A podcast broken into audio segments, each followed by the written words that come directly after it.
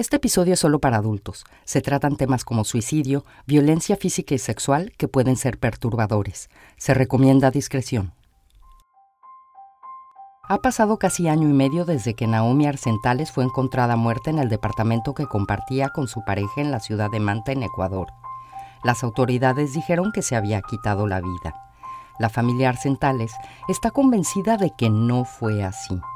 Desde ese día han tenido que luchar porque la muerte de la joven no quede impune y se han tenido que enfrentar al hecho de que la persona que creen que está involucrada en su muerte es parte del mismo sistema de justicia al que le exigen que se esclarezcan los hechos en torno a la muerte de Naomi. Yo soy Beatriz Maldonado y esto es Te cuento un crimen.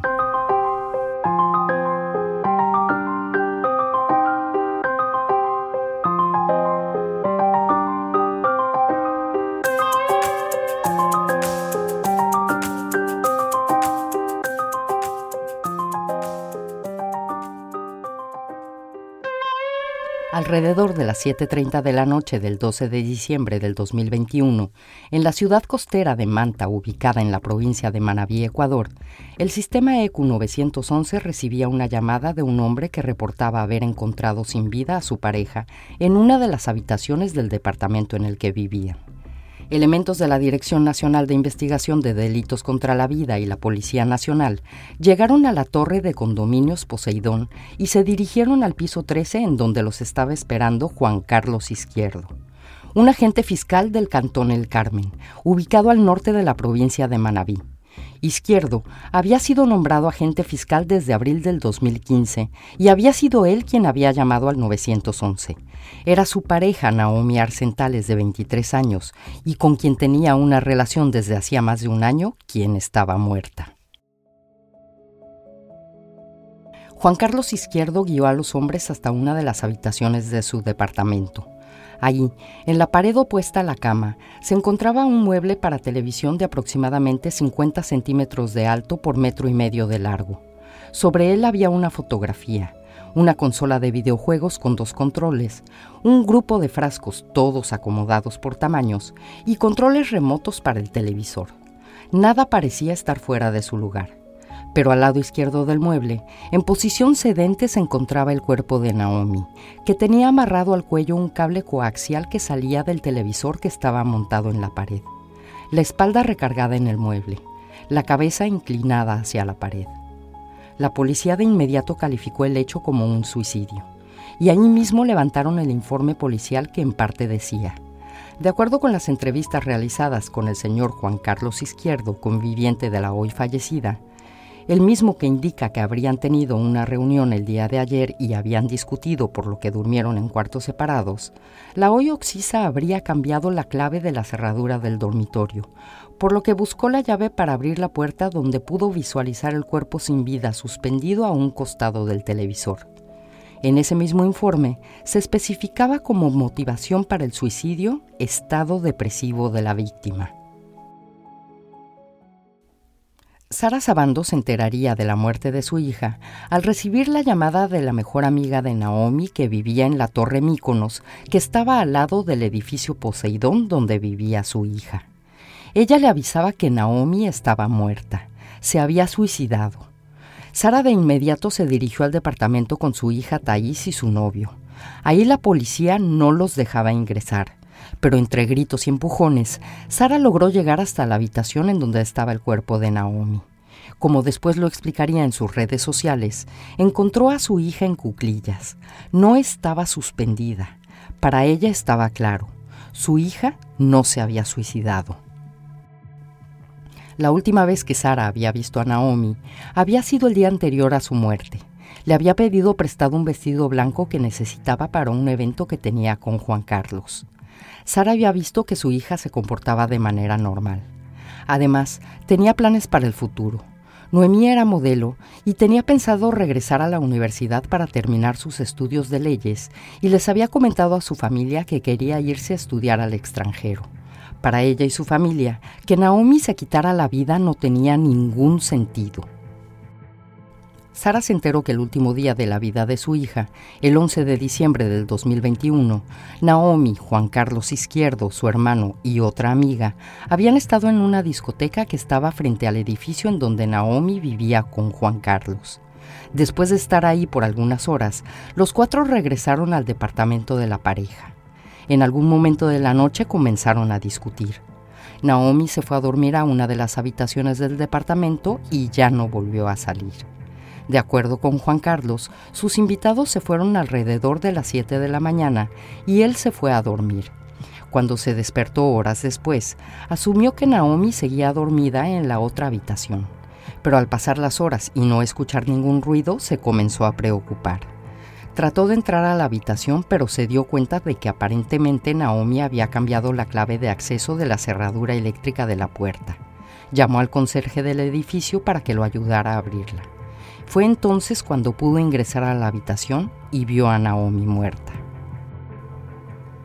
El 12 de diciembre, a pocas horas de haberse enterado de la muerte de Naomi, su familia veía el tuit de Jorge Luis Ortega, un abogado que decía representar a Naomi y a su familia. El tuit decía, como abogado de Naomi Arcentales y de su familia, comunico que el día de hoy fue hallada sin vida, entre paréntesis, suicidio había denunciado una presunta violación y deficiencias en la investigación de la Fiscalía de Ecuador. Continuaremos exigiendo justicia. Que en paz descanse. Los padres y hermanas de Naomi quedaron sorprendidos al leer el tuit. Jorge Luis Ortega no era abogado de la familia. ¿Cómo era posible que pudiera asegurar que Naomi se había quitado la vida cuando ni siquiera le habían practicado una autopsia? Tampoco sabían nada acerca de la violación. El abogado publicó otro tuit diciendo que no estaba enterado de que la familia desconocía acerca de la violación que Naomi había sufrido, que él se había enterado de su muerte porque había sido el mismo Juan Carlos Izquierdo quien le había llamado para decirle lo que había pasado, y que él únicamente se había comunicado con la fiscalía para solicitar información y que por eso había publicado que Naomi se había suicidado. Días más tarde, la familia Arcentales se enteraría de que efectivamente Jorge Luis Ortega era el abogado que llevaba el caso de violación que Naomi había interpuesto meses antes. También se enteraba de que Jorge Luis Ortega era amigo de Juan Carlos Izquierdo. La violación de la que el abogado hablaba en su tuit había ocurrido el 20 de agosto del 2021, cuando Naomi había sido invitada a una fiesta por un amigo en un edificio cercano al edificio en el que vivía con Juan Carlos. Naomi acusaba a tres personas que eran empresarios que venían de Quevedo y que habían estado en Manta el día de los hechos. Señalaba a dos personas como sus presuntos agresores y a una persona más como a su cómplice. Ni ella ni Juan Carlos Izquierdo, que no había asistido a la fiesta, conocían a sus agresores. De acuerdo con el abogado Jorge Luis Ortega, que hasta ese momento había representado a Naomi, al levantar la denuncia, a la joven se le habían realizado análisis ginecológicos. Presentaba lesiones en sus genitales y se le habían extraído muestras genéticas que estaban siendo analizadas. Ese mismo día, la familia Arcentales despidió al abogado y contrató a Luigi García para hacerse cargo tanto del caso de la violación como el caso de la muerte de Naomi. El 13 de diciembre, los restos de Naomi fueron retirados del Instituto Forense de Manta y su familia preparaba su funeral. Cuando Sara vio el cuerpo de su hija, notó que tenía moretones en las manos y en el pie izquierdo. También notó marcas en la entrepierna de su hija. Todo indicaba que Juan Carlos Izquierdo era violento con ella. Estaba convencida de que Naomi no se había quitado la vida. Alguien la había matado. Y la única persona que estaba con ella esa madrugada había sido Juan Carlos Izquierdo. Sus sospechas crecieron cuando él no se presentó al funeral de Naomi y no se contactó con la familia para darles el pésame.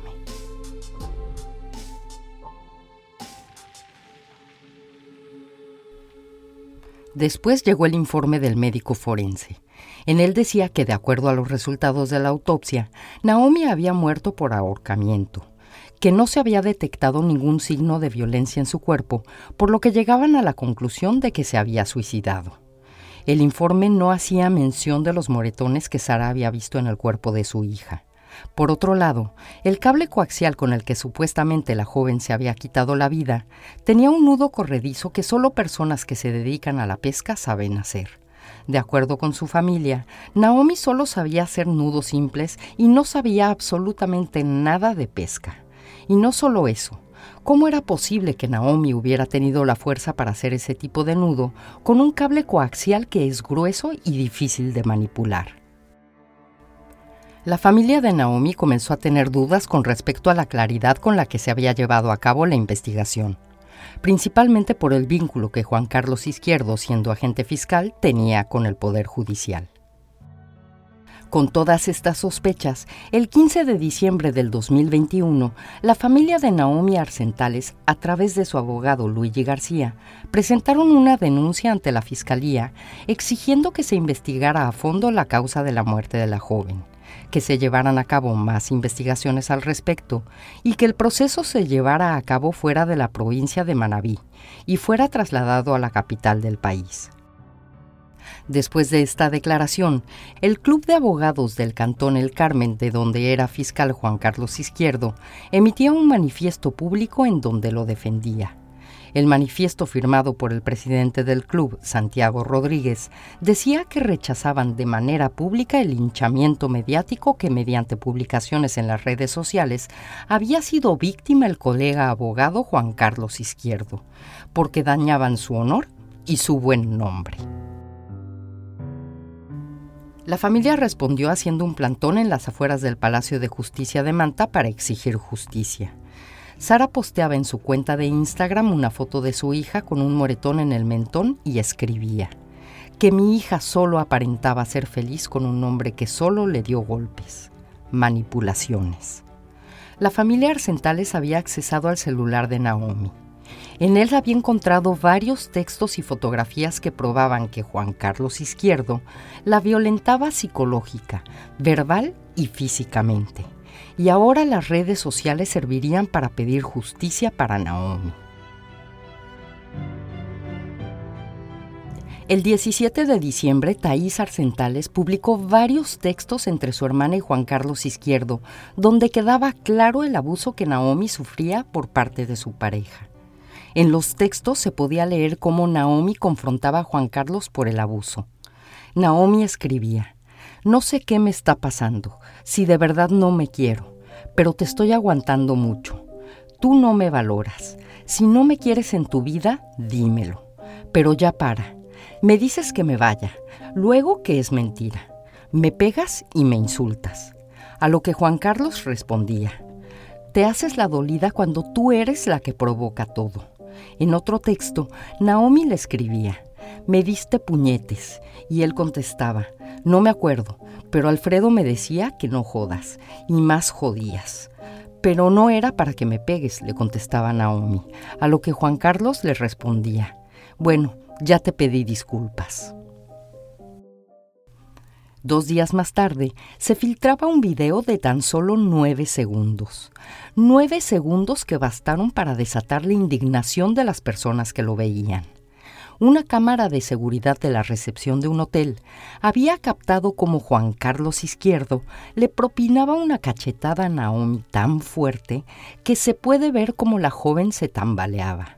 Después de recuperar el equilibrio, se puede ver cómo Naomi se acerca a Juan Carlos para reclamarle pero un hombre que venía caminando detrás de la pareja y que había visto cómo Juan Carlos agredía a la joven, se acerca y pone su brazo entre los dos para evitar que siga la confrontación. Juan Carlos Izquierdo, el fiscal que ha estado a cargo de casos de femicidio y tentativa de femicidio, el fiscal que en diciembre del 2015 estuvo a cargo de un caso de tentativa de femicidio en donde un hombre dejó a su esposa en coma, el fiscal que en marzo del 2018 llevó el caso de un femicidio en el cantón Sucre en donde un hombre había asesinado a su esposa, ese mismo fiscal era ahora quien había quedado expuesto en las redes sociales por golpear y maltratar psicológicamente a su pareja. Como era de esperarse, el video se transmitió y fue comentado por todos los medios de comunicación y se hizo viral en redes sociales en donde los usuarios pedían justicia para Naomi y que las autoridades actuaran en el caso. Todo esto provocó que la presidenta del Consejo de la Judicatura, María del Carmen Maldonado, anunciara la suspensión temporal del cargo de fiscal de Juan Carlos Izquierdo mientras se investigaban las posibles infracciones disciplinarias. La suspensión duraría tres meses. En ese plazo se llevaría a cabo la investigación en su contra y no tendría goce de sueldo. La Fiscalía General del Estado también actuó diciendo que en el caso de Naomi Arcentales se le había aplicado desde un principio el protocolo para femicidios. Este protocolo dice que en Ecuador, cuando una mujer o una niña tiene una muerte violenta, primero se trata como femicidio y conforme a lo que vayan arrojando las investigaciones en cada caso, se determina si es femicidio o no. Hasta el presidente de Ecuador, Guillermo Lazo, comentó acerca de todo el asunto y dijo en sus redes sociales que hacía un llamado a las instituciones para que siguieran trabajando para brindar reparaciones y que se conociera la verdad. A más de una semana de la muerte de Naomi, Juan Carlos Izquierdo publicaba un comunicado a través de su cuenta de Facebook, en donde decía que él y su familia estaban viviendo dos lutos. El primer luto era sentimental por la relación con Naomi a la que describía como una relación de respeto, camaradería y atención mutua. El segundo era luto social porque de acuerdo a él, la mala fe de algunas personas había originado una serie de calumnias que habían desencadenado un linchamiento mediático en contra de su persona. El comunicado terminaba aclarando que la razón por la cual ni él ni su familia se habían presentado al funeral de Naomi era porque habían sido objetos de un atentado saliendo de su departamento y que había tenido que llamar a la policía para someter a sus agresores. En ningún momento habló sobre los textos ni el video que lo exponían como un hombre violento que había abusado física y mentalmente de Naomi Arcentales. Fue entonces cuando la familia Arcentales, por medio de su abogado, pidió que se exhumara el cuerpo de Naomi para que se le realizara una segunda autopsia para determinar si tenía lesiones y hacer análisis toxicológicos. El 22 de diciembre del 2021, el cuerpo de Naomi Arcentales fue exhumado y trasladado a Quito para una segunda autopsia. Al día siguiente, Juan Carlos Izquierdo daba una segunda declaración vía Zoom. En ella ratificaba lo que había escrito en el informe policial que se había levantado el día de la muerte de Naomi. Los días pasaban y parecía que el caso iba avanzando. La familia Arcentales sentía que en cierta manera se estaba haciendo justicia en el caso de Naomi. Por lo menos Juan Carlos Izquierdo tenía alguna consecuencia por violentar a Naomi al ser destituido de su cargo. Pero el 2 de febrero del 2022, a horas de presentar su renuncia como presidenta del Consejo de Judicatura, María del Carmen Maldonado anunciaba que había levantado la suspensión de Juan Carlos Izquierdo porque la Corte Constitucional señalaba que la presidenta del Consejo de la Judicatura no podía por sí sola emitir medida cautelar preventiva de suspensión de ningún funcionario.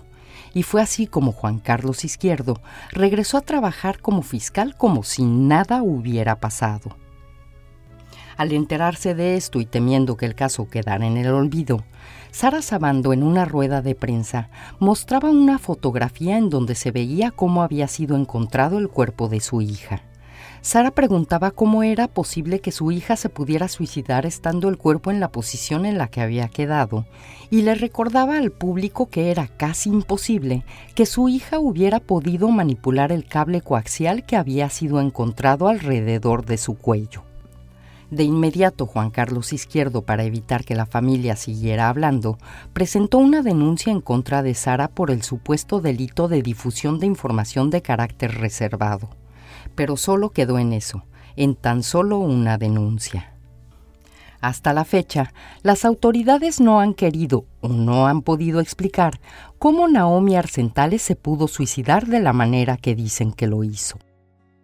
La Fiscalía decidió formular cargos de tipo penal hacia Juan Carlos Izquierdo, y así lo hizo el 30 de junio del 2023, pero no por femicidio, sino por violencia psicológica, un delito tipificado en el artículo 157 del Código Orgánico Integral Penal de Ecuador, con una sanción de seis meses hasta tres años de cárcel. El juez tampoco le ordenó prisión preventiva a Juan Carlos Izquierdo. Solo deberá presentarse en los juzgados semanalmente y tiene prohibido salir del país. También se le prohibió enajenar bienes muebles o inmuebles por un valor de hasta 20 mil dólares. Con respecto a la violación del 20 de agosto del 2021 que Naomi Arcentales denunció, uno de los presuntos responsables fue llamado a juicio el 17 de mayo del 2022. El tribunal consideró que era inocente de su presunta participación en la violación, por lo que la Fiscalía decidió apelar pero el 10 de mayo del 2023, un tribunal de Maraví ratificó su inocencia. Los otros dos implicados en el caso tienen medidas cautelares de presentación periódica y prohibición de salida del país. Sus casos siguen en curso. La familia Arcentales está aportando todos los elementos necesarios para que se formulen los cargos por femicidio y esperan poder conseguirlo siguen exigiendo transparencia y objetividad en el caso de Naomi Arcentales. Lo que mucha gente nos preguntamos es si este caso estaría teniendo los mismos resultados si el imputado no fuera una persona que trabaja para la Fiscalía General del Estado. En nuestra página de internet tecuentouncrimen.com, en las notas de este episodio, les vamos a dejar la fotografía de cómo fue encontrado el cuerpo de Naomi aunque fue su familia quien la hizo pública, por respeto a Naomi vamos a cubrir su cara. Y aunque las autoridades de Ecuador son quienes tendrán la última palabra en este caso, ustedes mismos pueden juzgar si creen que es posible que una persona se haya podido quitar la vida, quedando su cuerpo en esa posición y sin mover ningún artículo del mueble que quedó a sus espaldas mientras lo hacía. Muchas gracias por escuchar. También pueden ver las demás fotos relacionadas con este episodio en las notas del mismo. Y aprovecho para agradecerle a todas las personas que nos han mandado los casos de sus familiares que quieren que contemos en este podcast. Estamos trabajando lo más rápido posible para poder contar sus historias con veracidad y sobre todo con respeto hacia las víctimas y a sus familias.